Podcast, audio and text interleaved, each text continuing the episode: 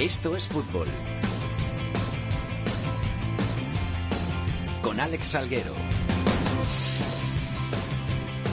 Hola, ¿qué tal? Muy buenas tardes a todos y bienvenidos una semana más a Esto es Fútbol, el rinconcito en cope.es para todo el fútbol de segunda, el fútbol de segunda B, el fútbol de tercera y el mejor fútbol femenino. Y antes de empezar a presentar a los que han decidido venir hoy a pasarse por el programa, quiero aprovechar para mandarle un abrazo muy grande a Hitor Puerto, nuestro hombre de la agenda de la semana, productor, que se encarga de muchas cosas aquí en Esto es Fútbol y que ha sido papá de dos niñas preciosas Así que un abrazo muy grande para él, que las cuide bien y que cuando él quiera volver aquí estaremos para que recupere su agenda y su lugar en estos fútbol.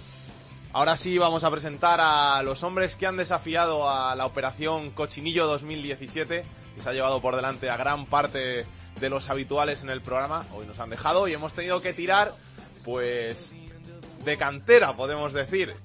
Eh, Estos fútbol no deja de sacar caras nuevas Así que hoy traemos al programa Luis Millán. Luis, ¿qué tal? ¿Cómo estás? Pues bien, antes de empezar el programa, bien. Ahora ya después de cómo me has vendido, quizás un poco, un poco peor, pero bueno, vamos a ver si, si al final podemos hacerlo bien y sale un buen programa. Y aprovechar para ganarte el hueco, ¿eh?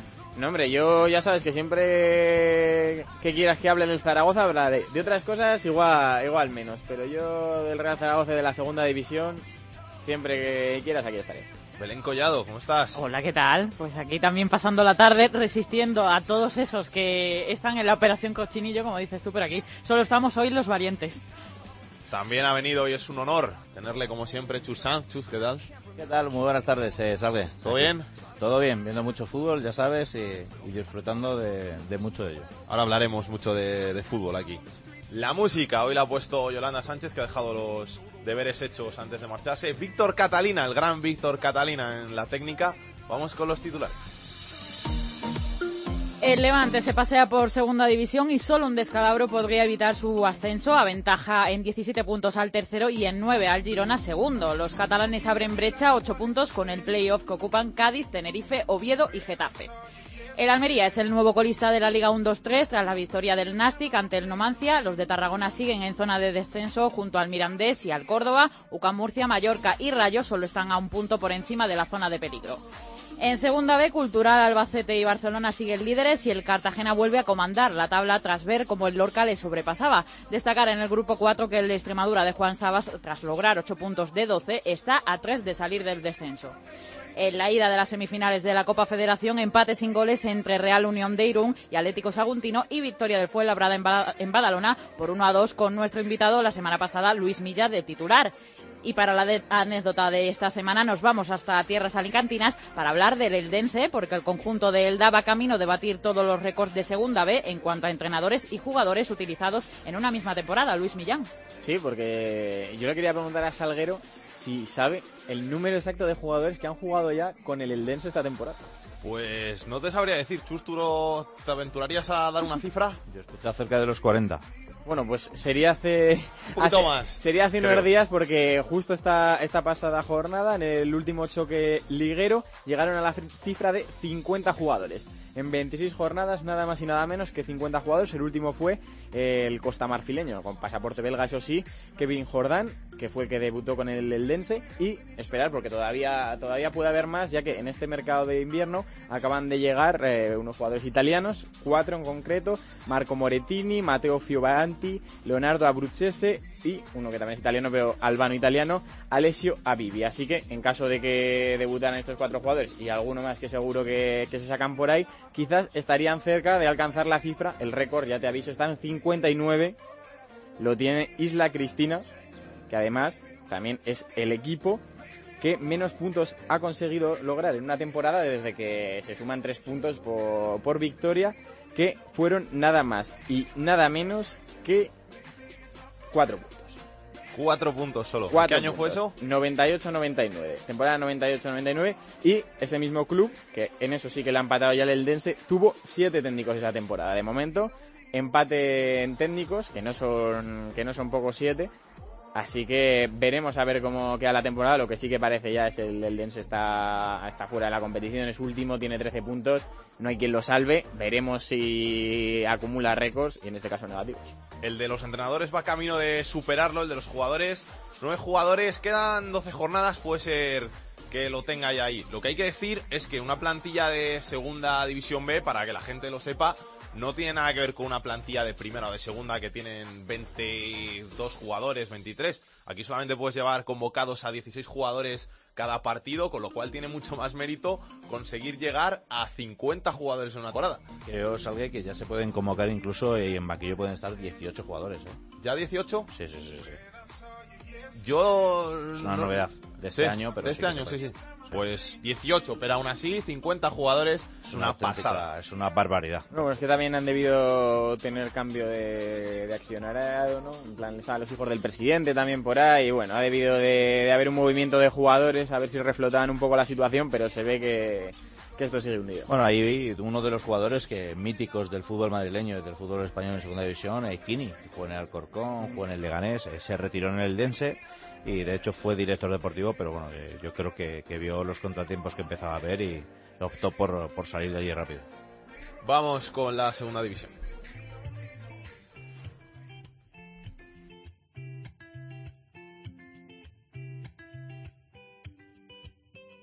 En la cadena Cope, solo para internet, esto es fútbol.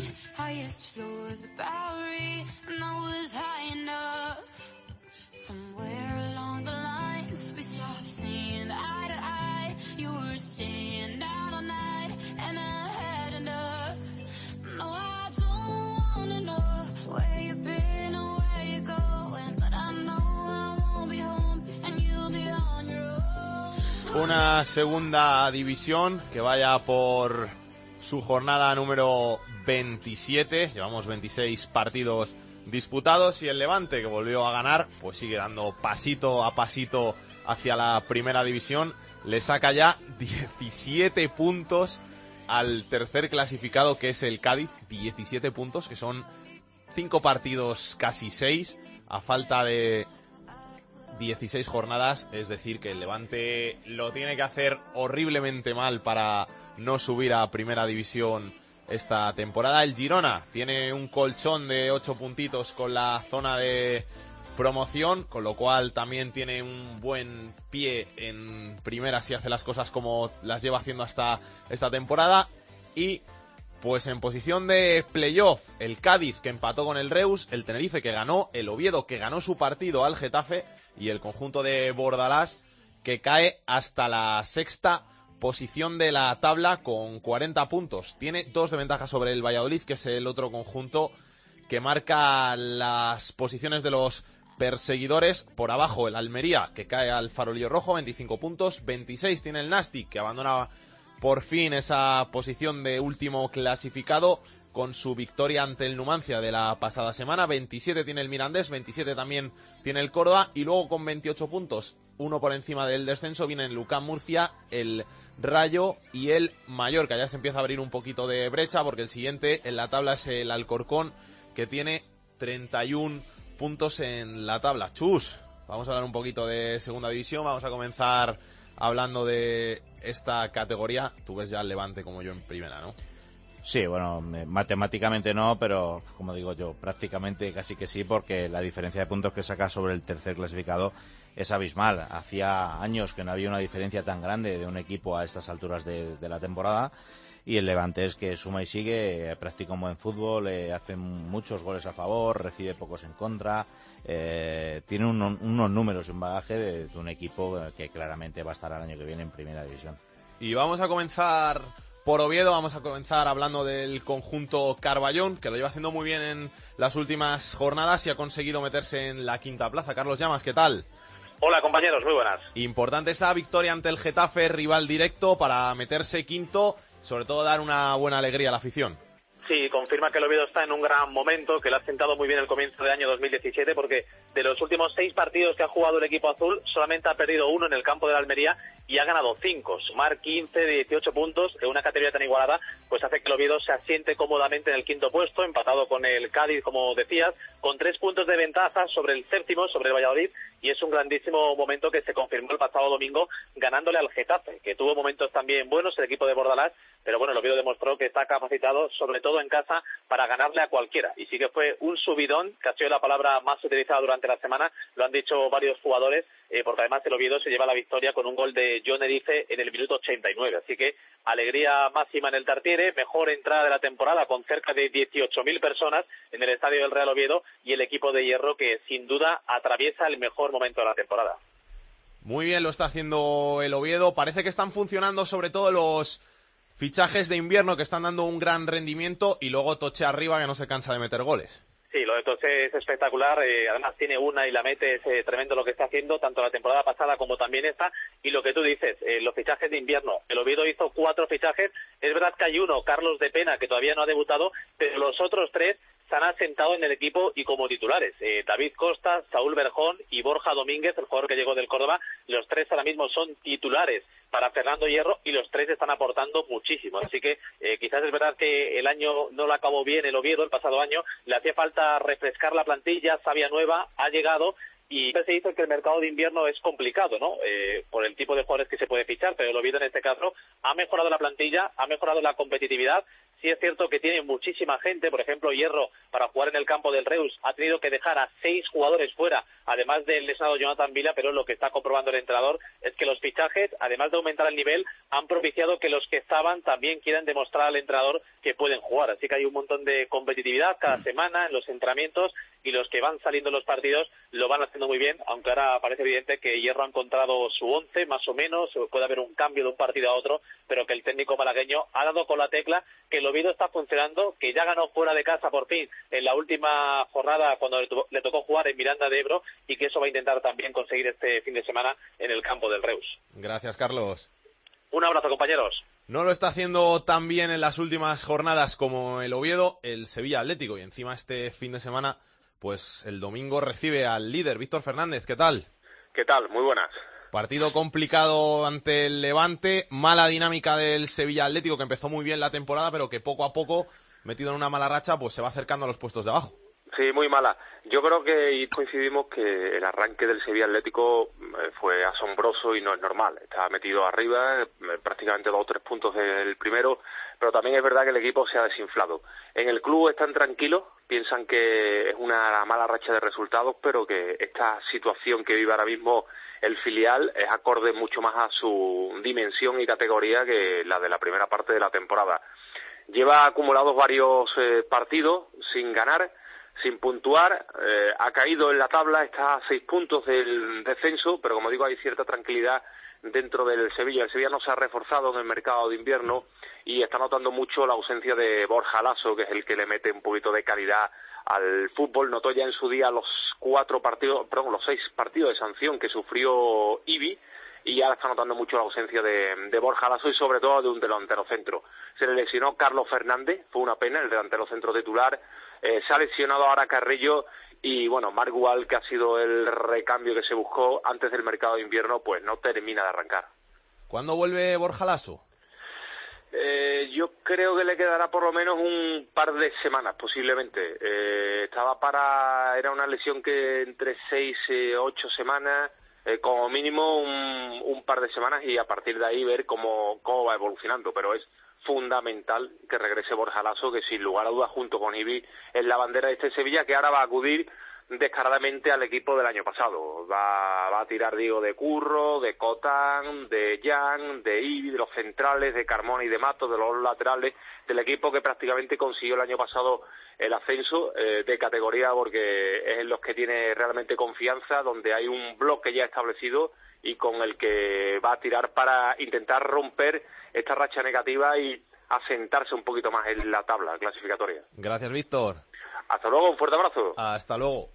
También hay que viajar hasta tierras catalanas, que esta semana pues ha habido alegrías para dos de sus tres equipos en la categoría. El Girona, que sigue aumentando su distancia, como hemos dicho, con los perseguidores y ya tiene ocho puntos con la zona del playoff. Y el Nastic, que por fin ha salido de los puestos de abajo de la tabla, concretamente del farolillo rojo. Anaís Martí, ¿qué tal? ¿Cómo estás? Hola, ¿qué tal compañeros? Buenas tardes. ¿Por dónde empezamos? ¿Por el Girona o por el Nastic?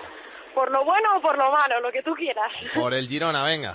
Venga, pues vamos con el Girona, que como decíais es segundo en la tabla, tiene ahora mismo 49 puntos y lo mejor de todo es que está ocho puntos por encima de, de sus siguientes rivales, cosa que apunta a- claramente al, al optimismo. El conjunto de Montilivi ha ido mejorando a medida que transcurría la temporada. Ha ganado 14 de los 26 partidos disputados y hay otro dato que también es muy interesante porque es el equipo de segunda que más goles ha marcado. Ha metido 40 goles, con lo cual todos son optimismo para, para afrontar este partido contra el Mirandés, que ya sabéis que mm, tampoco no es que esté en el mejor momento de la, de la temporada, así que el conjunto de Pablo Machín está optimista para, para jugar este partido.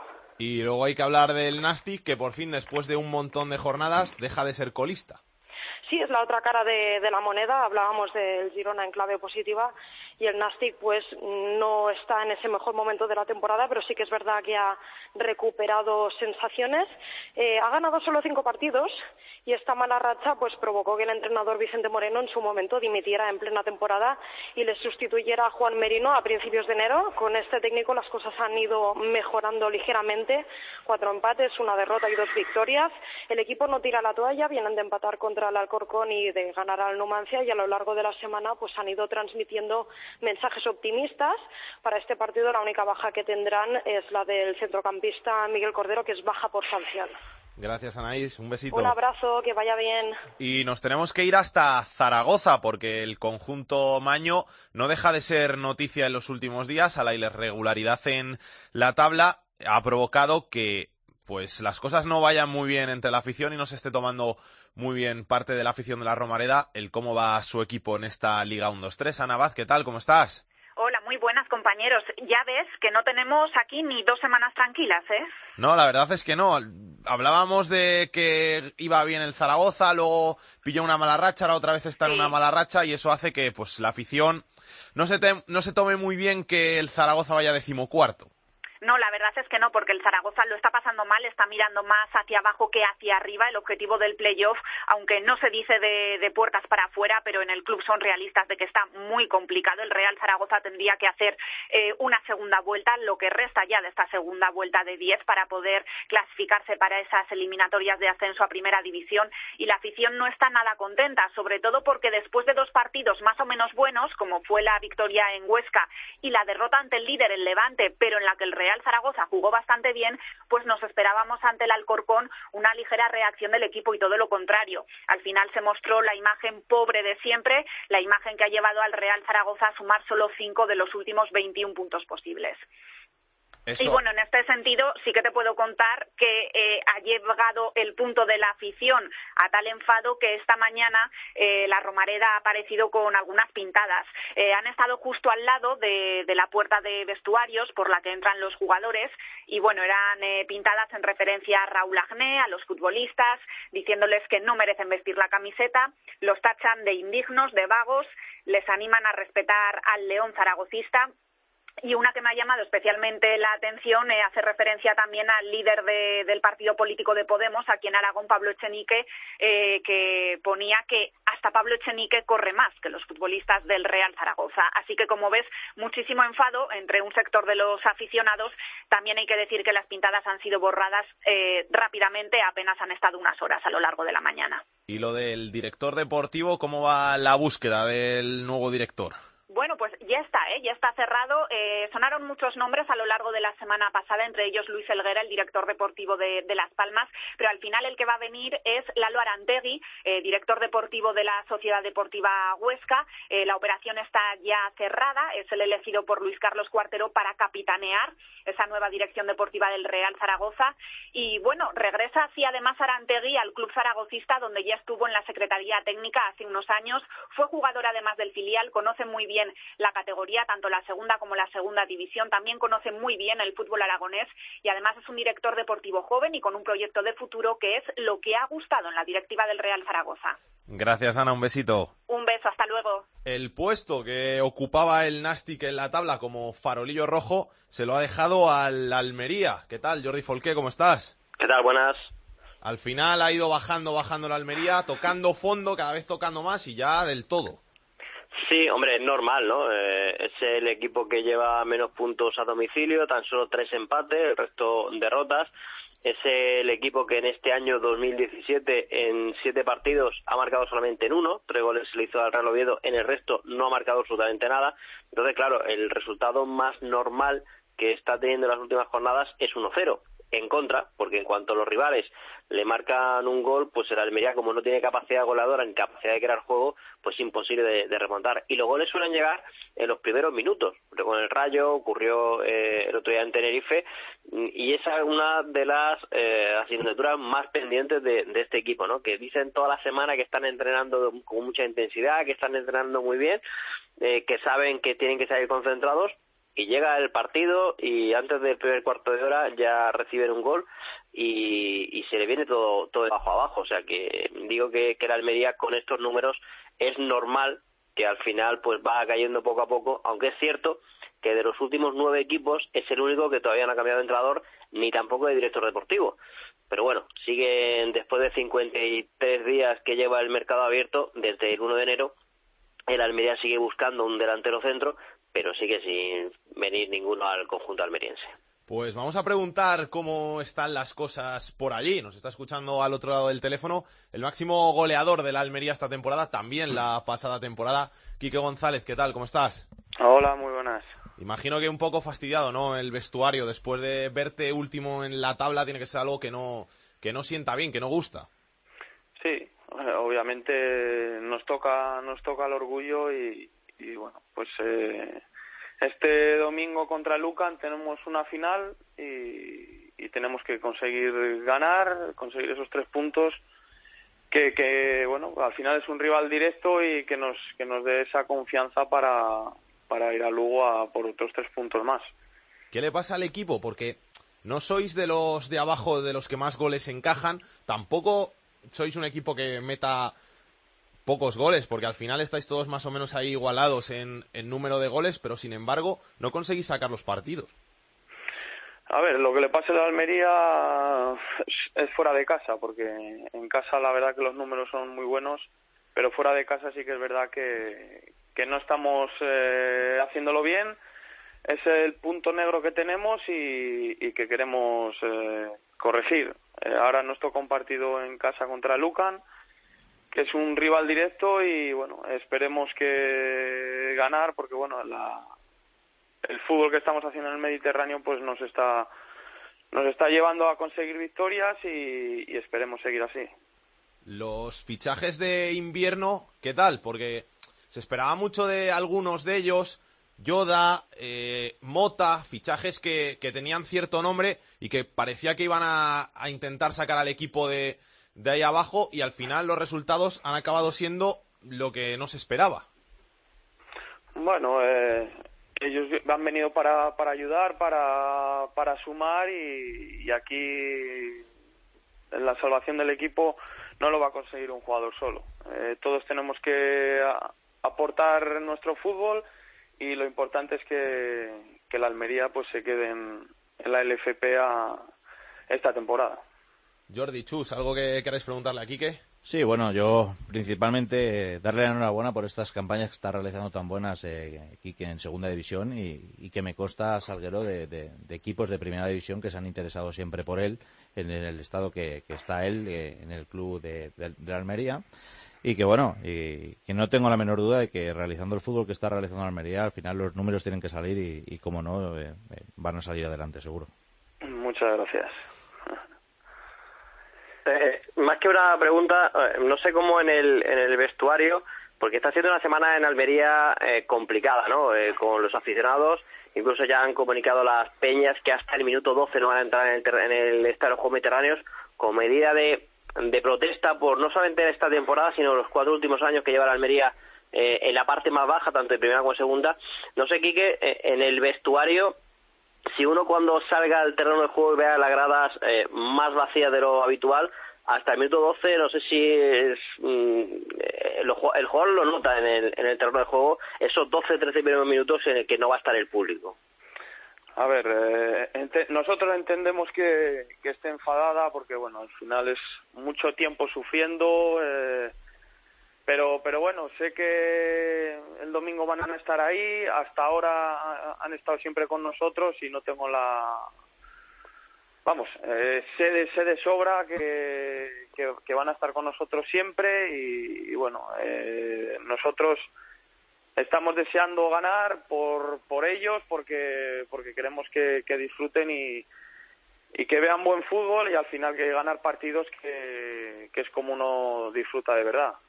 Son mucho, es mucho tiempo el que llevan sufriendo, pero pero nosotros eh, cuando salimos al campo queremos hacerlo lo mejor posible y, no están saliendo las cosas como queremos, pero bueno, es la realidad y hay que afrontarla y esperemos que, que de una vez por todas, pues bueno, consigamos dos, dos victorias seguidas que nos hagan, pues bueno, eh, tirar un poco para arriba. Quique, tú a nivel personal te están saliendo las cosas bastante bien ahí. El año pasado 15, 16 goles, este año llevas 9. ¿Cambiarías estas cifras porque el equipo hubiera sufrido menos? A ver, aquí lo importante es que primero que el equipo se salve y, y, y, vamos, eh, di- disfrutar, al final disfrutar del fútbol y disfrutar del fútbol es ganando partidos. Eh, está claro que a- ni a mí ni a mis compañeros nos gusta estar ahí abajo. Eh, están siendo, sobre todo el año pasado y este, muy complicados, pero, pero esto es el fútbol, esto te hace crecer, te hace madurar y, y bueno, pues te, te hace, te hace ver que, el fútbol es algo muy bonito, que unas veces, pues bueno, eh, luchas por unas cosas y otras veces luchas por otras, pero, pero es así esto y es lo bonito. Y otra que te tengo que hacer, sobre todo desde fuera, desde la perspectiva de los que no estamos ahí en Almería, que no conocemos el club, sorprende mucho que después de todo el vaivén que se está viviendo esta temporada en los banquillos de Segunda División, con el equipo colista, se siga manteniendo la confianza en, en Soriano. Bueno, ya, ya viste que la temporada pasada, pues, pues se cambió de, entrenador varias veces, no tuvo su, su acierto y, es que aquí al final no es un tema de del entrenador, al final los responsables somos nosotros los jugadores y, y somos eh, tanto Soriano como nosotros, como el cuerpo técnico, como la afición, los que vamos a sacar esto estando unidos y, y no hay que pensar de si se necesita otro entrenador, eso nos tiene que no nos tiene que importar y, y al final desde el trabajo y la humildad y estando juntos es como se sacan estas cosas. Jordi, la última para ti. Sí, pues es que mm, casi que me lo has quitado, ¿no? Porque la temporada pasada se decía que la Almería no tenía eh, paciencia.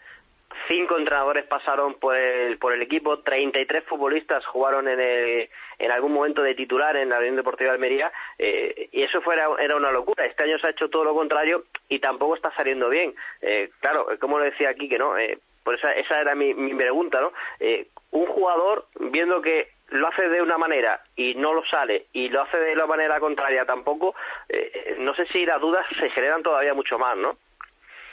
Bueno, eh, aquí la, al final pensar eh, si tienes que cambiar de entrenador, no tienes que cambiar, no te lleva a ningún sitio. Lo que lo que te lleva a salvar la categoría, como como nos pasó las últimas jornadas la temporada pasada, es estar todos juntos, eh, apretar más que nunca, dar un, un plus cada jugador y, y remar todos en la misma dirección.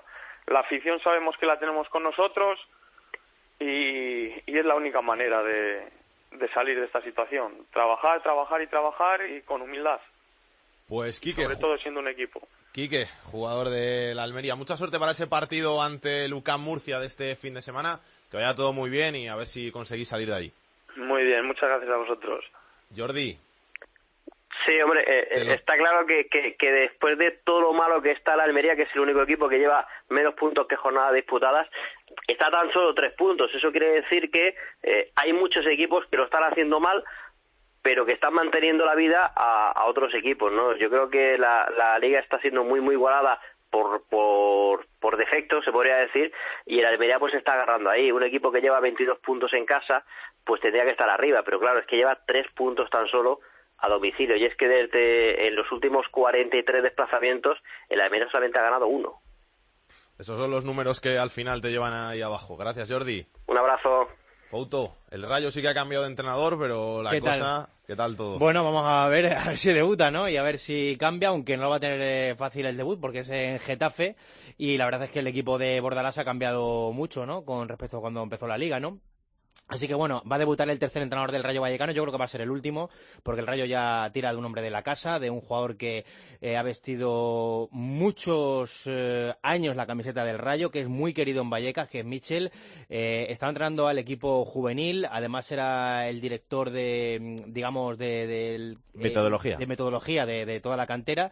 Era el encargado un poco de inculcar a toda la cantera cómo se quiere jugar en el Rayo, ¿no?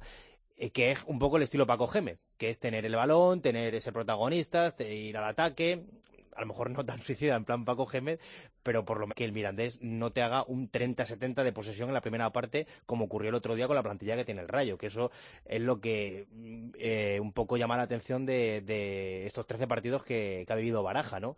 Rubén Baraja, yo creo que ha empeorado números y sensaciones que Sandoval, que ya, ya era difícil porque con Sandoval tampoco la cosa estaba bien. Bueno, lo ha empeorado, eh, cambiando el sistema de juego. Jugadores se lo dijeron que el Rayo no podía jugar atrás y los apartó y lo- los eh, dejó en, el, en la grada, como Atrasorra, Cecastro, Rat, Miku, eh, que eran los jugadores apartados por Baraja.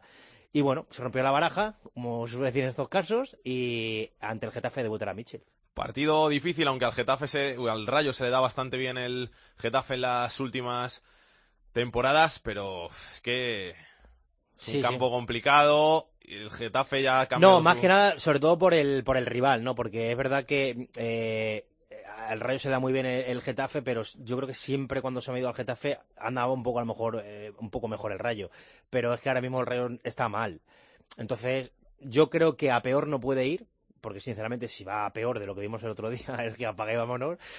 Yo creo que a peor no puede ir. Eh, eh, hay que tener un poco de paciencia. Bueno, paciencia de una o dos semanas, porque quedan 16 jornadas. Eh, hay que ganar 7 partidos para salvarte. Mm, la- yo creo que la salvación va a estar cara, va a estar en 50, porque el colista que era la Almería está en 25, con lo cual eso es una puntuación muy alta para el colista. Eh, la, la salvación va a estar cara, yo creo que va a estar en unos 50 más o menos, así que hay que ganar casi la mitad de los partidos. Eh, ¿Lo puede hacer el Rayo? Yo creo que sí, porque yo creo que por plantilla, pues evidentemente tiene mejor plantilla que todos los que hay ahí abajo, pero la dinámica no es buena. Es una dinámica muy negativa, que se viene de dos entrenadores, que ahora hay un tercero, y evidentemente los jugadores tienen que poner las pilas, ¿no? Sobre todo además los que tienen contrato, ¿no? Porque saben que sus contratos de la próxima temporada van a depender de que el Rayo siga en segundo, ¿no? Gracias, Fauto. Hasta luego, Jesús, cuídate. Igualmente, un fuerte abrazo, Foto. Chus, ¿tú quieres decir algo de la segunda división? Sí, bueno, yo respecto a- al partido este y sobre todo al Rayo Vallecano, que bueno, le- lo, lo está diciendo Foto y es así, y, y yo estoy con él, de que la dinámica no es eh, para nada buena, pero si alguien puede darle la vuelta a esto, y si alguien conoce el club, y si alguien conoce los problemas del equipo para sacarlo a, a alguien a- adelante, a este Rayo Vallecano, cómo no, es Mitchell. eh, es un, un un jugador que, que lo dio todo en, en el club franjirrojo. Eh, es, un- es una persona que, que, que- que ama el fútbol y si una de las cosas que está haciendo muy buena en el juvenil es capaz de, de plasmarla en el primer equipo, yo creo que sin lugar a dudas va, va a salvar a este equipo que tanto lo necesita. ¿eh? Vamos a ver qué nos cuenta Pedro Martín. El enfadato de Pedro Martín. Hola, Pedro, ¿qué tal? ¿Qué tal? ¿Cómo estamos? ¿Qué tal el cochinillo? Pues pobrecillos los cochinillos, nos lo hemos comido. Nos hemos comido, creo que son cuatro, pobrecillos. Pero estaban ricos, ¿eh? Para todos los que erais cuatro no está mal. No está mal, no está mal. Sí, bueno, y luego algunos aderezos antes y después, sí, hemos satisfechos, satisfechos hemos quedado. Sí, sí. ¿Qué tenemos que contar? Pues voy a seguir con el Rayo Vallecano, ¿no? Porque digamos que es el equipo eh, de la semana después del cambio de entrenador y de recurrir a un mito del club, como es Mitchell. Mitchell, que es el segundo jugador con más partidos disputados en el Rayo, 425, solamente por detrás de Cota. Eh, Mitchell debutó en el Rayo en 1993, en concreto el 23 de septiembre, en un partido de Copa contra el Corralejo. Eh, ¿Y quién le dio la alternativa? Felines, que es el tercer jugador que más partidos ha disputado con el Rayo Vallecano. Así es que ahí tenemos a los tres, Mitchell, Cota y Felines. Eh, en estos eh, debutó Mitchell con 17 años, ahora tiene 41 y, y en su época de jugador pues la vio de todos los colores con el Rayo. Jugó en primera, en segunda, en segunda B, en UEFA, jugó promociones para subir a segunda, a primera, promociones para bajar a segunda, a segunda B, o sea, la ha visto de todo, de, de- de todo en, en ese club para intentar salvar una temporada esta que ya dijimos cuando el Rayo prescindió de Sandoval que se estaba pareciendo mucho, mucho, mucho a aquella de la temporada 2003-2004 que después de bajar a primera división al año siguiente bajó a segunda B. Entonces despidieron a, Mit- a Lopetegui después de la jornada 10, ahora ha sido a Sandoval después de la jornada 13, entonces despidieron a de, Alessandro después de la jornada 24, ahora ha sido a Baraja después de la jornada 26, entonces recurrieron a Chechu Rojo para salvar el equipo, no lo pudo salvar, y ahora han recurrido a Mitchell, que ojalá y, y salva el rayo por el- todo el cariño que tenemos al club y por el cariño que tenemos para ese gran jugador que jugó tantos partidos en el Rayo Vallecano. Gracias, Pedro. Un abrazo. Baby, this is what you came for. Lightning strikes every time she moves. El fútbol femenino en Esto es Fútbol. And everybody's watching her, but she's looking at ya tenemos por aquí a la directora de Área Chica, hola Andrea, ¿qué Peláez? ¿Qué tal? ¿Cómo estás? Hola, ¿qué tal, Salgue? ¿Todo bien? ¿Todo bien? ¿Has tenido una buena semana que hemos tenido en el programa?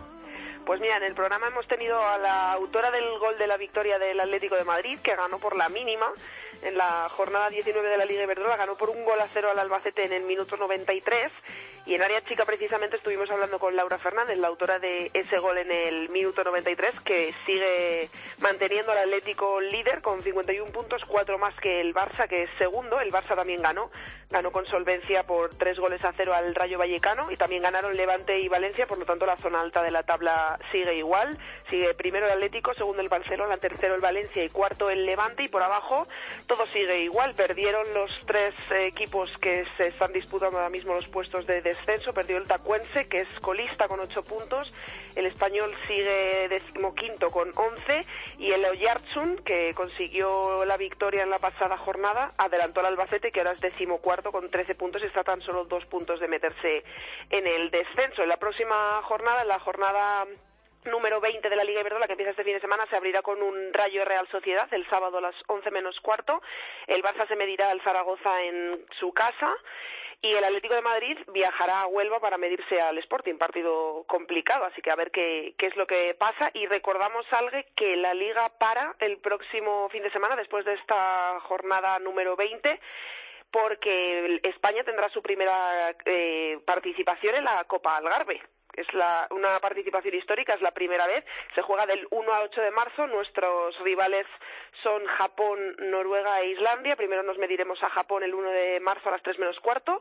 Luego a Noruega en segundo partido el día 3 a las 6 y media de la tarde. Y por último a Islandia el día 6 de marzo a las 3 menos cuarto. Duro rival Japón y buena piedra de Sí. toque para ese europeo. Totalmente, totalmente. Japón es una selección muy fuerte y depende mucho de lo que haga la selección para ver cómo llegamos a, ese europeo de Holanda. También te tengo que contar que ayer salieron las eh, nominadas al mejor once de 2016 y tenemos a cinco jugadoras españolas, nuestras dos jugadoras en el extranjero, en Francia, en el PSG.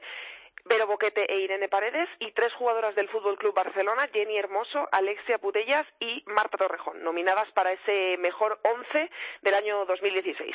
A ver si conseguimos que al menos una de ellas esté en el 11. Va a ser difícil, Ojalá. pero ojalá con una nos damos por contentos. Está, está complicado, pero ojalá. Pero bueno, es una buena señal de que el fútbol femenino poco a poco va creciendo y cada vez tienen más visibilidad nuestras jugadoras. Así que ojalá alguna de ellas consiga alzarse ese 11 y bueno, pero estamos contentos ya con cinco nominadas. Gracias, Andrea. Un besito. Gracias a ti, Salgue. Un besito. Chao. La Z y la L.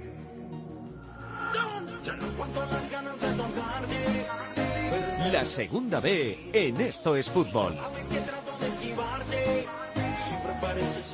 Y para hablar de la segunda B, como cada semana, el capitán de la segunda B, Rubén Bartolomé. Rubén, ¿cómo andas?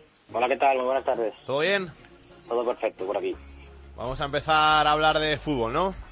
Sí, que es lo que toca, es lo que nos gusta.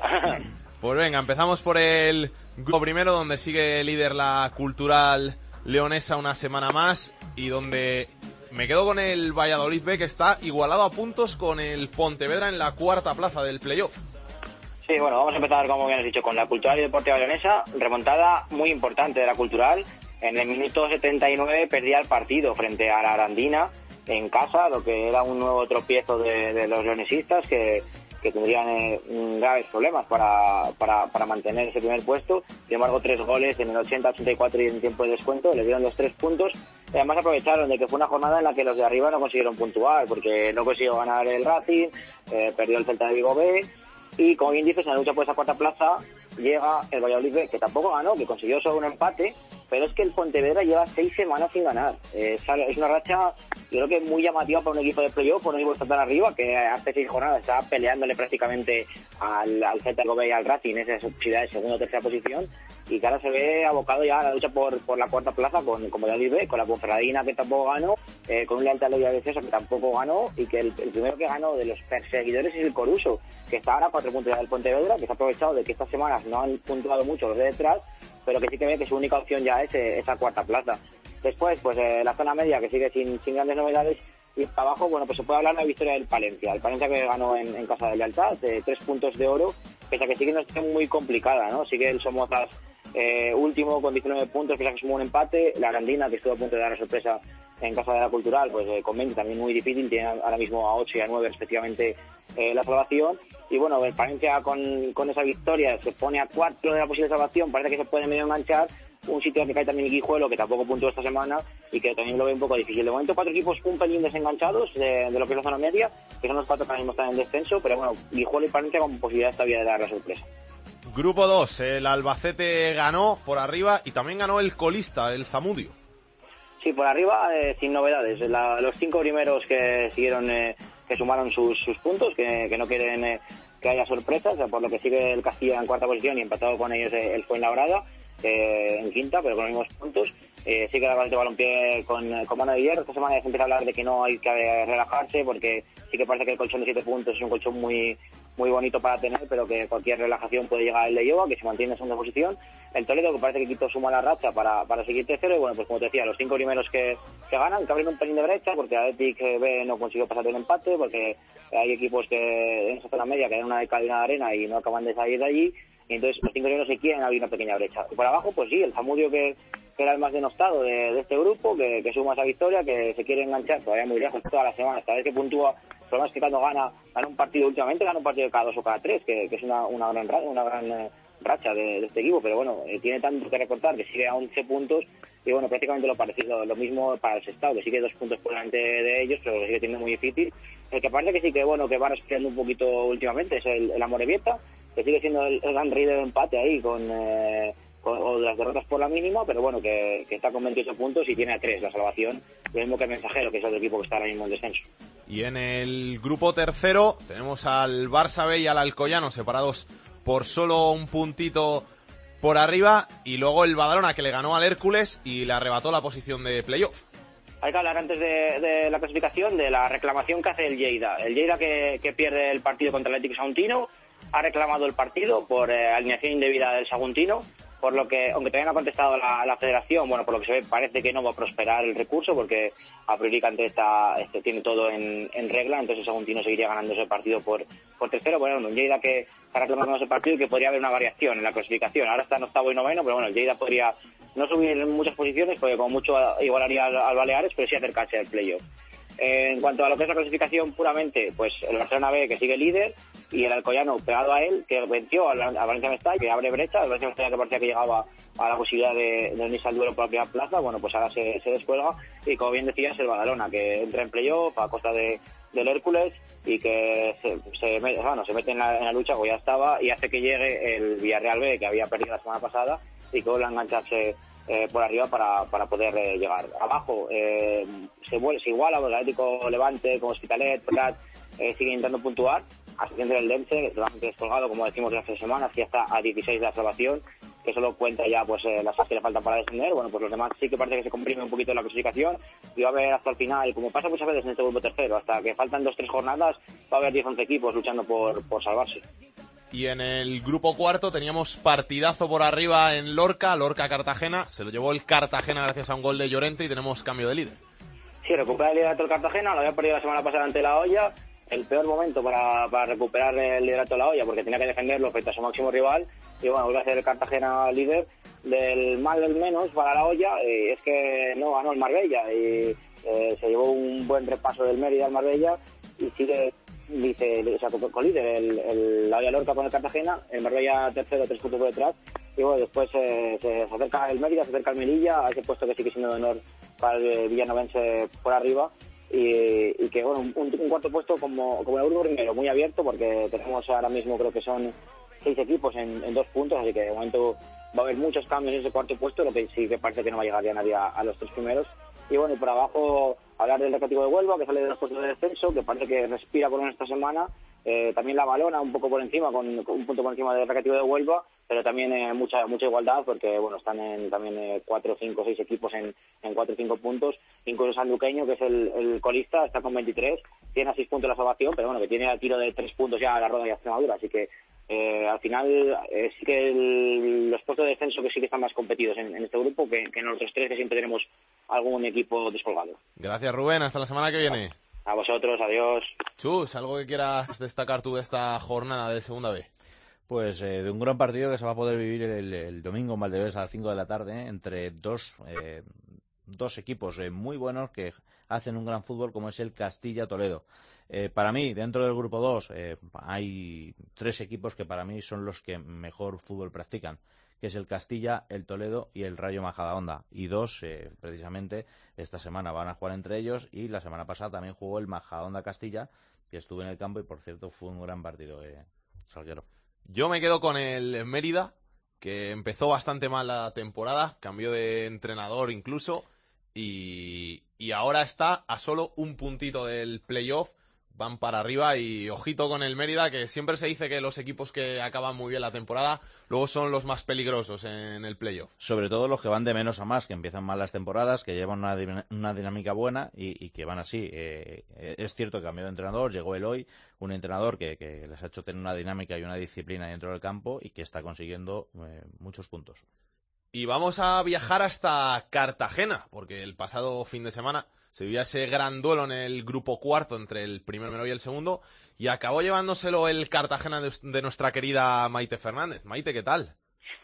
Pues la verdad que más contestan en Cartagena que hace un par de semanas cuando hablábamos de arbitrajes. Una vez que el fútbol es protagonista, bueno, pues se vio un verdadero partido entre dos equipos que van a luchar, yo creo que entre ellos por la primera plaza, y la verdad que se lo llevó el Cartagena en el mejor momento porque era partido de siete puntos. Eh, perdía, si el Cartagena no solo perdía el golaveraje particular, sino que hubieran sido, bueno, pues esos seis puntos y, y la posibilidad de, de no haber podido, en este caso con el golaveraje particular, que queda igualado y como igualados están en la tabla y con bueno pues mucho por delante por sufrir en este final de temporada. Todavía queda mucho, vienen apretando por detrás a algunos equipos, pero lo tiene bien el Cartagena para después de muchos años de sinsabores darse una alegría.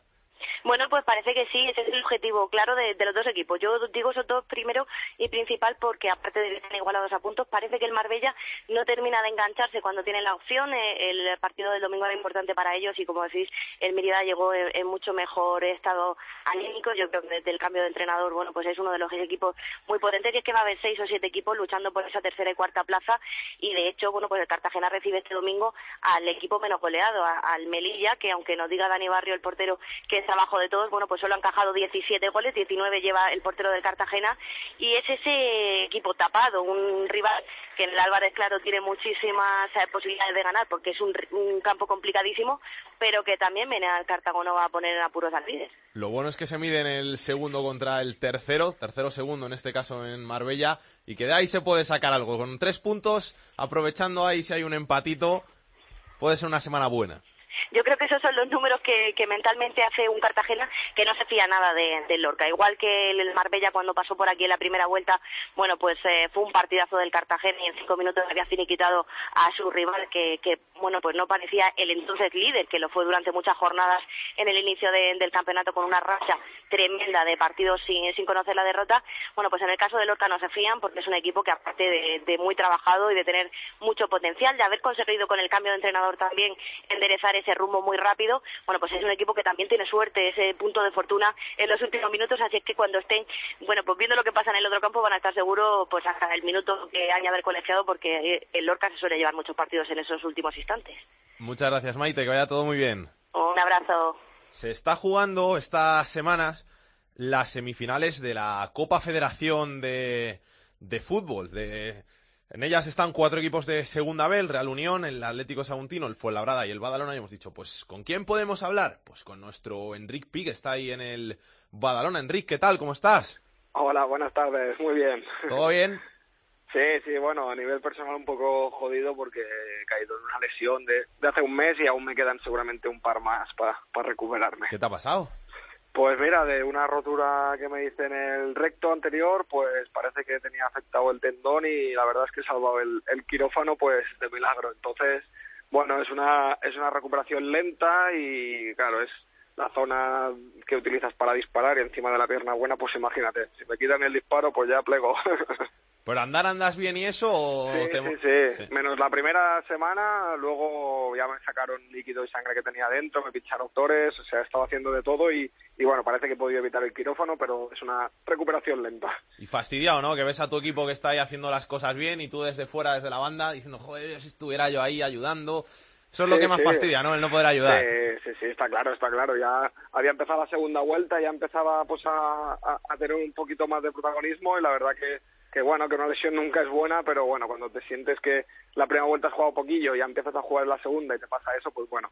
Desgraciadamente, pues sí, no puedes ayudar al equipo encima con las competiciones que, que estábamos y, y por desgracia, pues eh, muchas lesiones que la verdad es que nos está mermando un poquito a nivel físico, pero bueno, estamos sacando todo adelante y de momento, pues chapo para este equipo. Oye, ¿cómo es eso en un segunda B de jugar miércoles, domingo, miércoles, domingo? Porque se dice que en primera es algo complicado a veces de llevar, juego ya entra en la parte complicada de la temporada, que hay muchos partidos, se acumulan y encima vosotros tenéis menos plantilla que, estos equipos.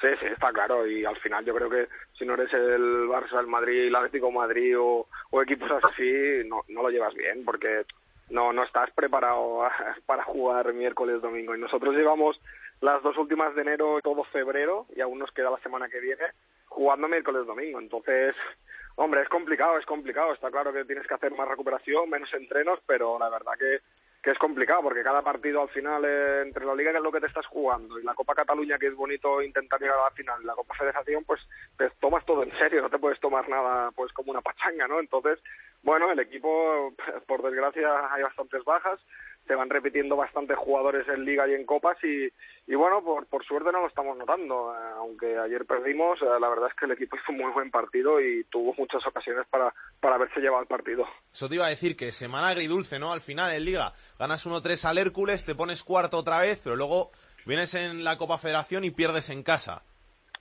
Sí, sí, sí, la verdad que sí, pero sinceramente y, viendo pues que la plantilla ahora mismo es, es justita, a mí me da igual la copa. o sea, lo importante fue el 1-3 en campo de del Hércules, que la verdad es que después de haber perdido dos partidos seguidos que no lo habíamos hecho en todo el año, pues dices, hostia, ahora si vas ahí y pierdes tres derrotas seguidas, a lo mejor anímica- anímicamente pues pasa factura, y pero hacemos un partidazo, nos metemos otra vez en playoff y, y la verdad que sí, que la copa es bonita, estás en semis, eh, no la vamos a tirar ni mucho menos, pero si hay que mirar algo, hay que mirar los cuatro primeros y las copas, vale, son muy bonitas, pero al final es un desgaste que, que no estás acostumbrado y que al final te puede pesar en, en el mes de abril de las piernas. Y más teniendo en cuenta, ¿no? Que este fin de semana tenéis partido difícil también porque es el Villarreal B que es rival directo. Sí, sí, exacto, por eso te digo, eh, sí que estoy seguro que el equipo irá a Fuenlabrada intentará remontar y, de, y dará el 100%, pero ahora tenemos Villarreal Alcoyano en Liga, entonces, claro, ¿qué es lo, el objetivo nuestro? Pues ahora que estamos aquí, intentar que nos bajen, ¿no? Entonces, bueno, será un partido bonito contra un filial que la verdad es que tiene un equipazo y juegan muy bien, pero bueno, intentaremos pues dar la cara como en cada partido y en casa pues intentar sacar los tres puntos. Chus, ¿quieres algo para Enric tú? Eh, no, bueno, eh, que está hecho todo un trotamundos y que, bueno, va dejando huella por todos los que va, ¿eh, Enric? ¿Ah, sí? Hostia, ¿y eso por qué? Por lo menos cariño de- deja, cariño Eh, sí. sí, claro que eso sí. sí. La verdad es que sí, la verdad es que sí, de todos de todos los sitios que, que, que he ido, eh, por los compañeros sobre todo, yo creo que, que si hablas con todos los compañeros que he tenido, pocos te hablarán mal de mí, evidentemente supongo que alguno, pero la verdad es que pocos, y, y en eso es lo bonito que al final me, me va a dejar el fútbol. Y, y, y mira, y al final el otro día jugamos contra el Girona y, y René, pues le dijo a uno del cuerpo técnico, uno de estos hay que tener en cada vestuario. Yo digo, coño, pues si subís me ficháis, yo no juego si queréis. Entonces, yo creo que es lo importante, ¿no? Que, que al menos, mira, te llevas el cariño de la gente y ya nos iba a preguntar, porque estabais hablando del, del grupo cuarto y la Maite es la periodista de Cartagena. Sí. Ah, vale, Qué vale. grande Es Maite, que- ¿eh? Sí, sí, sí, la verdad que sí. Mira, estuve seis meses, a- apenas jugué ahí, porque la verdad es que había un equipazo, yo tenía 22 años y, y la verdad que Maite me trató muy bien desde el primer día y, y sí, sí, tengo especial cariño a la ciudad esa y, y la verdad que aprendí, no he jugado nada y aprendí un montón de, de todos los jugadores que había. Se merecen una alegría ya, ¿eh? que llevan muchos añitos sufriendo. Además, nuestra Maite, que la queremos un montón, siempre está ahí al pie del cañón con el Cartagena sufriendo. Y solo por ella ya se merecen subir.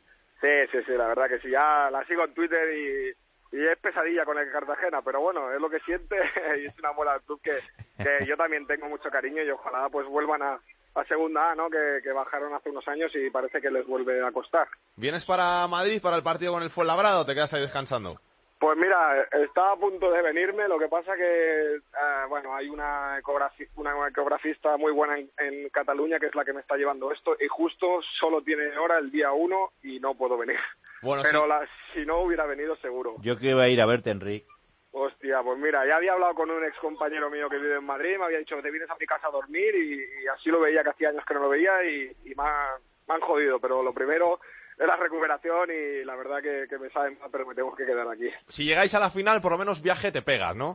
Sí, eso sí, eso seguro, eso seguro. quita Yo nadie. con el equipo quiero estar y la verdad que a mí me encanta viajar y desconectar un par de días de casa también.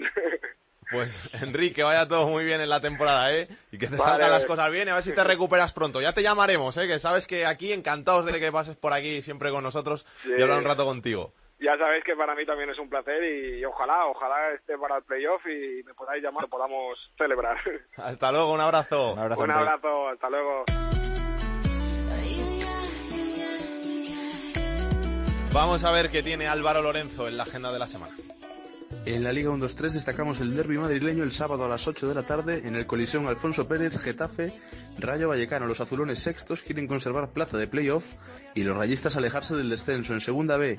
En el grupo 1 sobresale un duelo dramático entre penúltimo y colista, Arandina Somozas, donde el empate dejaría muy tocados a ambos. En el grupo 2, el cuarto recibe al tercero en un partidazo Real Madrid-Castilla-Toledo.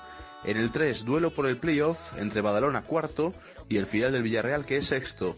Y en el grupo 4 se miden tercero contra segundo Marbella contra Lorca, con el Cartagena muy pendiente de ese partido. En tercera división, en el grupo gallego, el Deportivo B recibe al Rápido de Bouzas. Los coruñeses son segundos a dos puntos de su rival, por lo que puede haber cambio de líder. Y en el grupo madrileño, duelo en zona de playoffs entre dos filiales. El del Atleti recibe al del Getafe. Y por último, en la Liga Femenina, partido por la zona baja entre Betis y un Oyarzun que ha salido del descenso con una gran racha.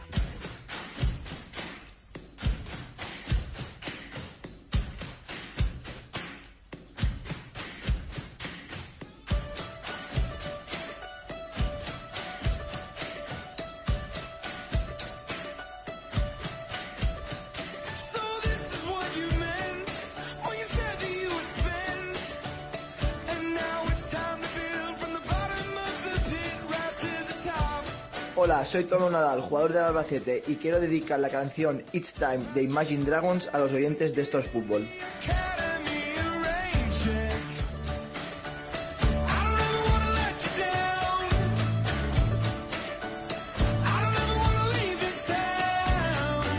Luis, te has ganado el puesto, ¿eh? Has estado muy bien. Listo, sin ningún problema, resolutivo. Así que cuando quieras. Sangre nueva, ¿eh?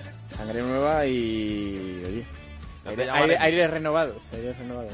Ya te llamaremos para hablar de tu Zaragoza. Siempre, siempre. Ya sabes que me hace sufrir mucho, pero también me gusta mucho hablar del Zaragoza. No están las cosas bien, ¿eh? Estáis un poquito ahí fastidiados, además... Bueno, ya lo hemos escuchado antes, que, que no están bien, hay muchas quejas, pero bueno, aunque la temporada, veremos estos dos partidos que jugamos en casa cómo se desarrolla todo. Y nada, a sufrir, que es lo que toca. ¿Cuánto hace que no vas a la Romareda? ¿Mucho? Desde el primer partido de Liga, contra el Lucas Murcia, el único partido que, que he podido ver. He visto más desde aquí, estuve contra el Getafe y contra el Alcorcón, pero en casa, en lo que es la Romareda, solo contra Lucas Murcia. El sábado iré yo a ver el derby madrileño, que tantos años he visto en primera división y este año me toca verlo en segunda, pero bueno, así son las cosas. Tiempos mejores hemos Tiempos vivido, mejores tiempos hemos mejores. vivido y tiempos mejores esperamos vivir. Esperamos, esperamos.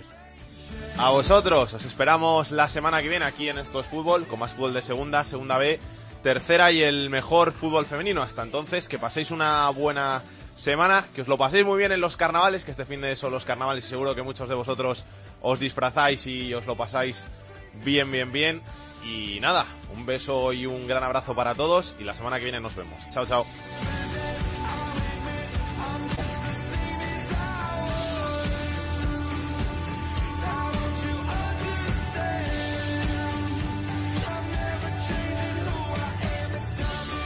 Para contactar con Esto es Fútbol puedes hacerlo a través de correo. Esto es fútbol arroba. En Twitter arroba es fútbol cope. Y en Facebook, Facebook barra Esto es Fútbol.